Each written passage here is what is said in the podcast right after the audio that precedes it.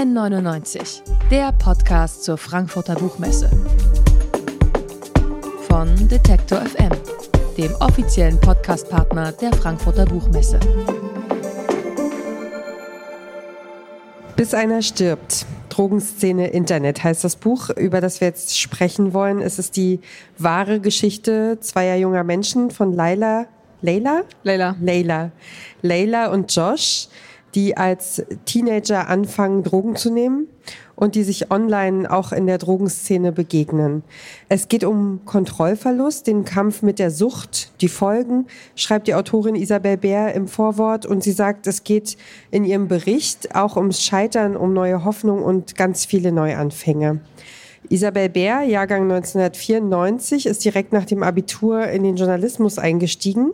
Sie volontierte beim Berliner Kurier und arbeitet inzwischen für Funk, das junge Angebot von ARD und ZDF und für die Zeit. Erstmal ganz herzlich willkommen hier bei N99 im Podcast der Frankfurter Buchmesse. Danke, freut mich. Du bist schon seit einigen Jahren an dem Thema dran, seit 2017 ganz genau. Und das heißt, du warst Anfang 20, als du mit der Recherche begonnen hast und damit im Grunde genauso alt wie Leila und Josh. Und für deinen Text, einen Zeitungsartikel über Josh in der Drogenszene Internet, hast du vor zwei Jahren den Newcomer-Preis der Otto Brenner Stiftung bekommen. Ähm, wir Journalisten und Journalistinnen, wir gehen ja nicht los und denken uns, jetzt suche ich mir eine ganz große Geschichte und mache später ein Buch draus. Irgendwie finden die Geschichten ja auch uns. würde ich mal so ja. sagen. Ähm, kannst du uns ein bisschen mitnehmen, wie das bei dir gelaufen ist, wie das angefangen hat? Ja, also es fing eigentlich damit an, dass ich auf Facebook aktiv war. Ich hatte davor schon ein paar Artikel gemacht zum Thema Schwarzmarktgruppen auf Facebook und ich habe mich dann halt gefragt, ja, gibt es da vielleicht auch was zum Thema Drogen? Habe dann einfach nur Drogen in die Suchzeile eingegeben und tatsächlich Gruppen mit diesem Namen gefunden. Ich bin da aber anfangs nicht davon ausgegangen, dass da jetzt wirklich gehandelt wird oder krasse Dinge passieren, weil ich mir das nicht vorstellen konnte. Aber ich bin dann beigetreten mit verschiedenen ähm, Fake-Profilen und habe einfach mal mitgelesen und ähm, habe dann relativ schnell gemerkt, okay, hier gehen echt krasse Sachen ab. Hier sind die Mitglieder zum Teil sehr jung. Es werden sich sehr gefährliche Tipps gegeben und es war auch am Anfang so, ich habe vieles gar nicht verstanden, weil da auch Szenebegriffe genannt wurden, weil Drogen ihre eigenen Namen hatten und ich erstmal gar nicht wusste, was das bedeutet. Ich habe während des Lesens, habe ich mich immer öfter dabei ertappt, zu denken, Mensch, ich wünschte echt, das wäre ein Roman. Also es schmerzt förmlich, ähm, da so tatenlos dabei zuzusehen, wie diese Kinder, es sind ja noch Kinder oder Jugendliche, eben da immer wieder ins offene Messer laufen. Leila benutzt dafür den Spruch, ich mache kaputt, was mich kaputt macht. Mich, also ich mache mich kaputt. Und du hast ja dafür dieses Buch unzählige Treffen, Telefonate, Videocalls und Nachrichten ausgewertet und bist viel, viel näher dran gewesen, als deine Leserinnen und Leser das jemals sein könnten. Wie kannst du das verarbeiten, was du erlebt hast in der Recherche?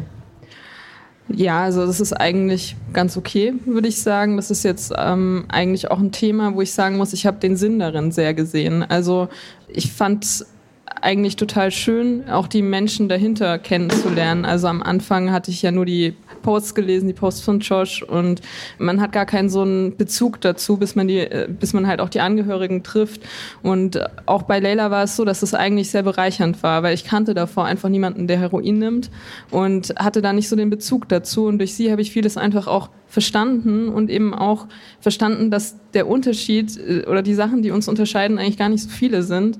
Und ähm, das war eigentlich eine sehr krasse und gute Erfahrung auch. Es war natürlich war es anstrengend und natürlich gab es auch Zeiten, wo es mir selbst jetzt ähm, ja sehr nahe ging und so. Aber man muss sich da auch immer bewusst machen, das ist ja nicht meine Geschichte so, sondern es ist die Geschichte von jemand anderem und es geht ja auch darum, diese Geschichte auch aus einer gewissen Distanz zu erzählen weil du gerade sagst, es gibt nur ein paar Unterschiede. Welche sind das denn? Ja, vor allem halt diese Entscheidungen, die wir als Teenager getroffen haben. Das ist auch was, ähm, ich hatte diesen Satz auch ins Vorwort geschrieben, so das, was uns unterscheidet, sind ein paar Entscheidungen, die wir als Teenager getroffen haben. Und ich habe sie auch dann gefragt, ob das für sie eigentlich okay ist, wenn ich das so sage.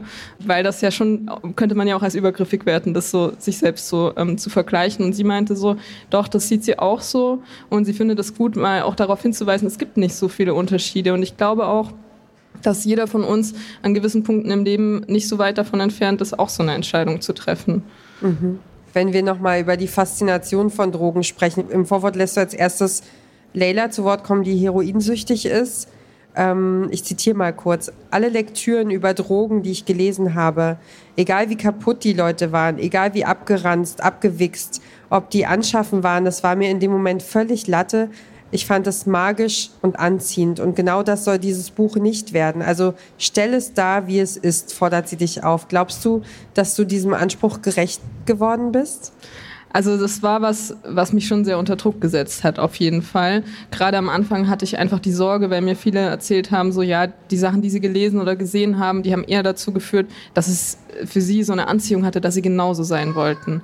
Und ähm, ich hatte einfach die große Sorge, wenn ich dieses Buch schreibe, dass Leute das dann als Anlass nehmen, selbst was auszuprobieren. Und deswegen habe ich auch viel gesprochen eben mit Konsumentinnen und Konsumenten und auch mit Experten, habe gemeint, wie kann mein Buch sein, damit das nicht passiert. Zuerst dachte ich so, es muss irgendwie abschreckend sein. Und da wurde dann aber auch schnell gesagt, so, das funktioniert nicht, das kannst du vergessen. Ähm, Jugendliche werden immer Drogen nehmen und das, was es braucht, ist eigentlich Aufklärung und eben auch Safer-Use-Regeln und deswegen sind die auch im Buch enthalten am Ende und die sind auch nochmal online kostenlos abrufbar auf einer Landingpage. Und ich glaube, das ist ein Ansatz, der funktionieren kann, der eben auch immer wieder von Suchthilfeeinrichtungen so gefordert wird, dass man eben darauf achtet, dass wenn Menschen schon Drogen nehmen, dass sie das bewusst machen und dass sie eben auch wissen, wie sie sich dabei schützen können. Und ähm, mir war eben auch wichtig bei diesem Bericht, dass es ehrlich ist, dass halt auch wirklich ehrlich gesagt wird, das stimmt, das stimmt nicht, das sind die Fakten dazu und dass man sich so eben auch selbst so ein Wissen aneignen kann, um später, wenn einem was angeboten wird, auch eine Entscheidung zu treffen für sich selbst, die auf Fakten beruht. Mhm. Es ist ja auch wirklich so ein Strudel, ne? Hat man das Gefühl, man, man, man liest es und verfolgt es mit und denkt, oh nein, jetzt tun sie das nächste. Was kann man dagegen tun? Also, äh, dass sie, dass sie diese falschen Entscheidungen treffen, von denen wir gesprochen haben. Also immer und immer und immer wieder. Naja, ich denke, das Ding ist einfach, wenn jemand nicht aufhören möchte, dann kann man nicht viel machen. Wenn die Person es nicht von sich aus und für sich selbst möchte, ist das sehr schwierig zu helfen. Was man machen kann, ist natürlich halt zu sagen, so, hey, ich möchte, dass du ehrlich zu mir bist, dass man die Menschen ähm, ja nicht wegstößt und sie dann dazu bringt, das heimlich zu machen, sondern dass man versucht, zumindest einen Blick dafür zu haben und das im Blick zu haben und zu versuchen, gemeinsam nach Lösungen zu suchen. Das ist natürlich nicht einfach und das ist auch nicht immer die Lösung. Also es, nicht in jedem Fall funktioniert das halt am Ende auch. Aber es ist ja oft so, bei den meisten gibt es ja nicht diese Suchtspirale, sondern es sind Leute, die probieren mal was aus oder die haben Phasen, wo sie das machen. Und ich denke, gerade für Eltern ist einfach wichtig, dass man früh über dieses Thema spricht mit seinen äh, Kindern und halt auch ehrlich und dann eben auch sagt, so ähm, aus diesen und diesen Gründen fände ich es jetzt nicht cool, wenn du das in einem sehr jungen Alter machst, einfach weil sich das Gehirn noch in der Entwicklung befindet zum Beispiel aber gleichzeitig dann auch zu sagen, aber wenn du es machst, möchte ich es gerne wissen und ich werde dich dann deswegen nicht von mir wegstoßen. Dein Buch gibt es ja auch in zwei Ausführungen. Wir haben hier auch beide stehen. Für wen hast du diese Bücher geschrieben und worin besteht genau der Unterschied? Genau, also bei der Hardcover-Ausgabe ist es so, dass noch ein zusätzliches Interview enthalten ist mit einer Mutter, die ihren Sohn an der Überdosis Fentanyl verloren hat und da auch nochmal aus ihrer Sicht erzählt, was sie heute anders machen würde. Deswegen richtet sich das eher an Eltern und ist wahrscheinlich auch eher für Eltern interessant. Bei der anderen Ausgabe, der Taschenbuchausgabe, die ist halt auch für Schulen geeignet als Klassenlektüre zum Beispiel und da sind noch zwei Fotos enthalten, also eins von Leila und eins von Josh. Genau, ansonsten die Geschichte, die darin enthalten ist, ist identisch. Und kannst du ein bisschen was darüber sagen, welche also welche Lehren die eine Mutter, die du gerade erwähnt hast, ziehen aus, aus, ihrer, aus ihren Erfahrungen? Ja, also sie hat eine Selbsthilfegruppe gegründet ähm, für andere Betroffene und sie setzt sich selbst jetzt auch für Safer Use ein und hat da auch eine Organisation gegründet, die sich auch um eine liberale Drogenpolitik einsetzt. Und das war auch so die Haupterkenntnis, die ich eigentlich bei der Recherche hatte. Also ich hatte das noch nie davor, dass ich zu was recherchiere und sich meine Meinung zu dem Thema so komplett verändert. Und das hätte ich auch am Anfang überhaupt nicht gedacht. Mhm. Das Internet, du hast es, äh, hast es im Untertitel, ähm, das Internet spielt für die Konsumentinnen und Konsumenten im Grunde die Hauptrolle.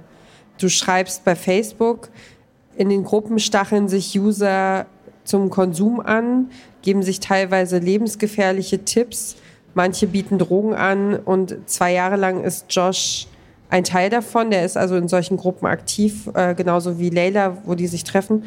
Und bis zu seinem Tod äh, durch eine Überdosis mit 19 Jahren Drogen, Beschaffungskriminalität, Prostitution, du hast es vorhin schon angesprochen, das gibt es sehr, sehr lange. Äh, wie können wir was ändern, noch was erreichen da auf dem Gebiet?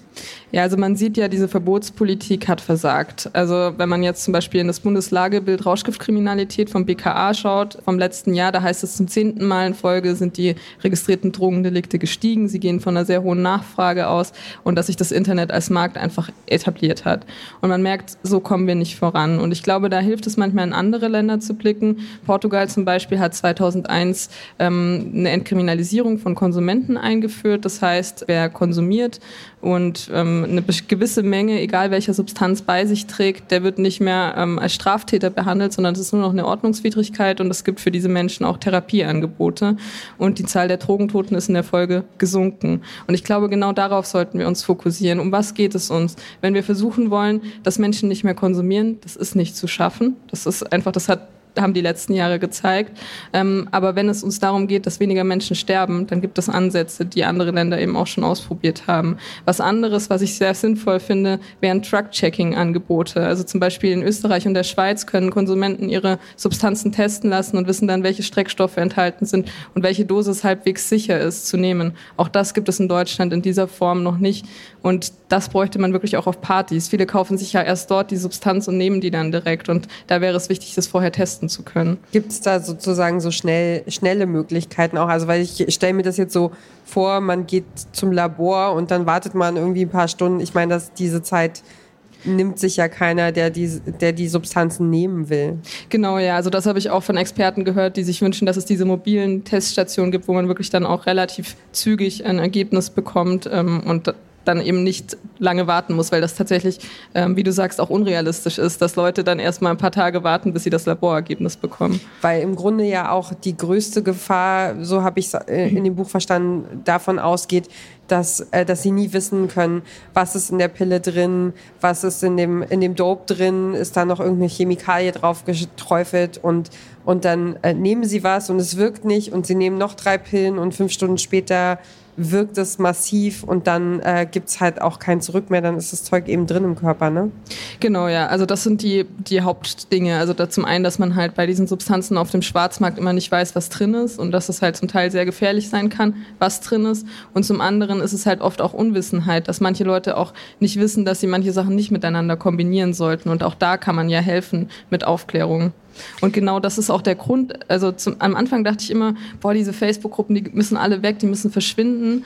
Aber heute verstehe ich, dass das eigentlich auch nur ein Symptom davon ist, dass Leute nicht richtig aufgeklärt sind über Drogen und dass sie nicht wissen, wo sie diese Infos finden und dass sie deswegen in diesen Gruppen fragen, wo sie gefährliche Ratschläge bekommen. Genau, sie verlassen sich da aufeinander. Ich fand das total frappierend äh, zu lesen. Du hast da ein Beispiel beschrieben, wo jemand fragt, ich glaube, es war verträgt sich Heroin und Meth miteinander, oder? Ähm? MDMA war das. Ah, okay. Genau. Ähm, und irgendjemand gibt diesen Tipp rein, ja, probier's doch aus, wirst du schon sehen. Und, und das endet halt ähm, mit, mit, mit dem Tod für denjenigen, ne?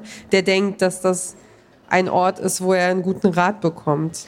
Ja, das ist tatsächlich so. Also ich glaube, in diesem Fall war jetzt nicht unbedingt der, der Rat tödlich. Ich habe da auch nochmal nachgefragt. Da wurde mir von Toxikologen gesagt, so, ähm, ja, dass das jetzt eher unwahrscheinlich ist, dass das jetzt der Grund war, aber natürlich kann auch jede einzelne Substanz davon zum Tod führen und es gab halt tatsächlich Ratschläge, die lebensgefährlich waren oder wo Leute dann auch schon gesagt haben, ich habe jetzt schon so und so viel genommen und das schon in einem lebensgefährlichen Maß war, aber niemand ihnen geholfen hat, sondern dass es dann halt hieß, naja, Pech gehabt. Und da muss man halt auch wieder sehen, das sind Leute, die haben selbst oft Probleme, ähm, sind schon in so einer Suchtspirale gefangen und sind dann oft selbst auch drauf, wenn sie antworten und mhm. das merkt man halt auch in den Kommentaren. Und das sind halt einfach keine Toxikologen, auf die man sich jetzt da verlassen könnte.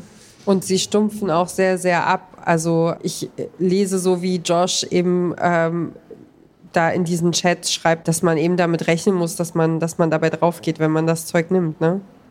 Genau, ja. Also es ist aber dabei auch immer so interessant, dass gerade bei Jugendlichen ist dieses Gefühl ja oft sehr ausgeprägt. So, ja, das passiert den anderen, aber mir passiert das nicht. So, man fühlt sich so ein bisschen unsterblich und unantastbar und das war was, was man bei ihm auch gemerkt hat. So, ja, das passiert halt den anderen und die sind halt einfach zu blöd, das zu machen. Und ich weiß nicht, ob es ihm so bewusst war, dass das bei ihm auch passieren kann oder dass er darüber auch die Kontrolle verlieren kann.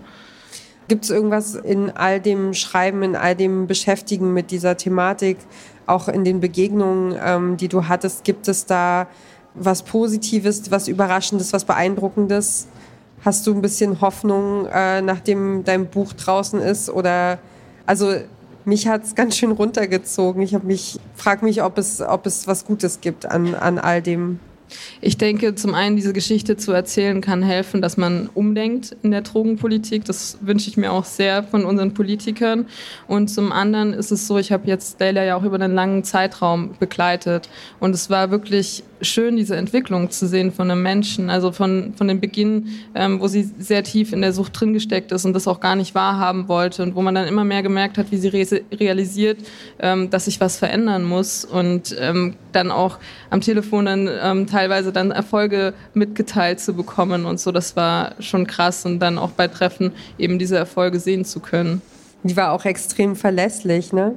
Ja, also das fand ich sehr überraschend. Das ist auch heute so, wenn, wenn sie mal auf was nicht antwortet, dann kommt gleich so, ich melde mich noch und ähm, ist, glaube ich, so der zuverlässigste Mensch, den ich kenne. Das sagt Isabel Bär. Ihr Buch Bis einer stirbt, Drogenszene Internet, die Geschichte von Leila und Josh ist bei Ulstein erschienen. Also die Version für Erwachsene, hat 296 Seiten und kostet 18 Euro. Ganz herzlichen Dank für das Gespräch. Danke, Danke dass auch. du hier warst. Ähm, mehr Interviews mit Autorinnen und Autoren von der Frankfurter Buchmesse findet ihr in unserem Podcast N99 überall da, wo es Podcasts gibt. Vielen Dank. N99, der Podcast zur Frankfurter Buchmesse. Von Detektor FM, dem offiziellen Podcastpartner der Frankfurter Buchmesse.